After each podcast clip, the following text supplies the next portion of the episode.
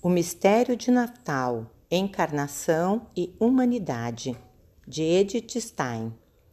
Edith Stein deu essa conferência em 13 de janeiro a um grupo local da Associação da Ação Católica em Ludwigshafen, junto ao Reno.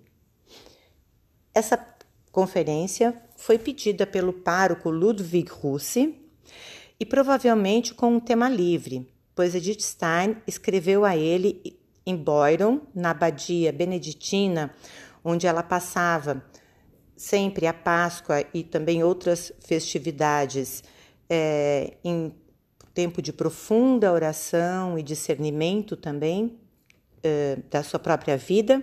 Lá ela escreve ao padre que, o que ele achava dela intitular essa palestra de O Mistério de Natal. Diz ela na carta: Durante os dias de Natal que passei em Boyron, várias vezes me veio à consciência o fato de, de ter que escrever essa conferência eh, para o dia 13 de janeiro. Você compreenderá que, estando aqui, não me ocorreu outro tema que o mistério de Natal. Então, Edith Stein, eh, quando ela, ela vai dar essa conferência, ela tinha passado esse tempo é, esse tempo lá em, em. E ela começa essa conferência dizendo o seguinte: Nos encontramos em meio ao tempo de Natal. A grande solenidade que nos precedeu como uma estrela luminosa no, no, no escuro céu noturno do advento já passou, talvez para algum de nós demasiadamente depressa ela não permaneceu em silêncio como a estrela sobre o presépio de Belém. Passou rapidamente e talvez tenhamos ficado surpreendidos porque não conseguimos compreender ou extrair daquilo que o mistério queria nos dizer né, e aquilo que deveríamos uh, conseguir compreender. Então, uh, é muito consolador o fato da nossa igreja, que, como boa e sábia mãe, compreende a fraqueza de seus filhos e, com isso, ela prevê um bom número de semanas para o tempo de Natal. Assim se pode recuperar algo que se perdeu. Inclusive, uh, hoje, hoje não me ocorre nada melhor do que, do que permaneçamos um pouco, do que pedir para que permaneçamos um pouco em silêncio e voltemos a nosso olhar para as últimas semanas.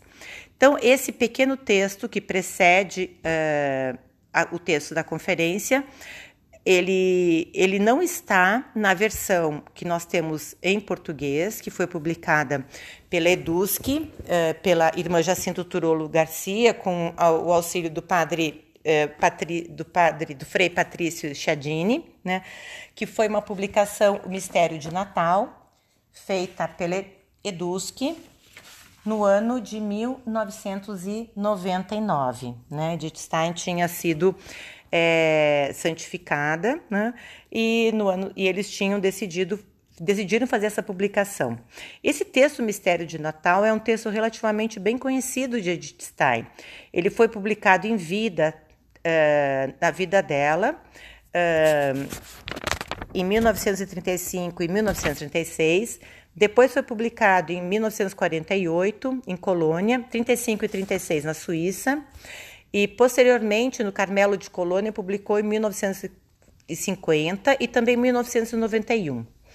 É, é, foi publicado na coleção, a primeira coleção das obras de Edith Stein não crítica, Edith Stein Werke, tomo 12, página 196 a 207. Foi publicado também na edição espanhola do Carmelo, em dois tomos. Primeiro no tomo é, das obras completas, escritos antropológicos e pedagógicos, como uma das conferências de Edith Stein, é, no tomo 4, e depois ele foi novamente publicado no tomo, é, no tomo 5, como escritos espirituais.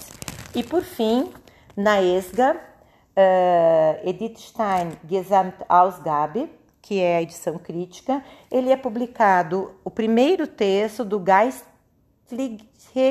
Teste, tomo 1, né, Textos Espirituais, tomo 1, que é o volume 19. Então, nós vamos levar em consideração essas várias traduções e vamos apresentar esse texto é, com o intuito de nos é, de dar uma ferramenta para que a gente possa aprofundar um pouco mais esse tempo de Natal, que não é apenas né, o dia 24 e 25 de dezembro, mas que segue por várias semanas, é, inclusive durante o próximo, o próximo ano. Né?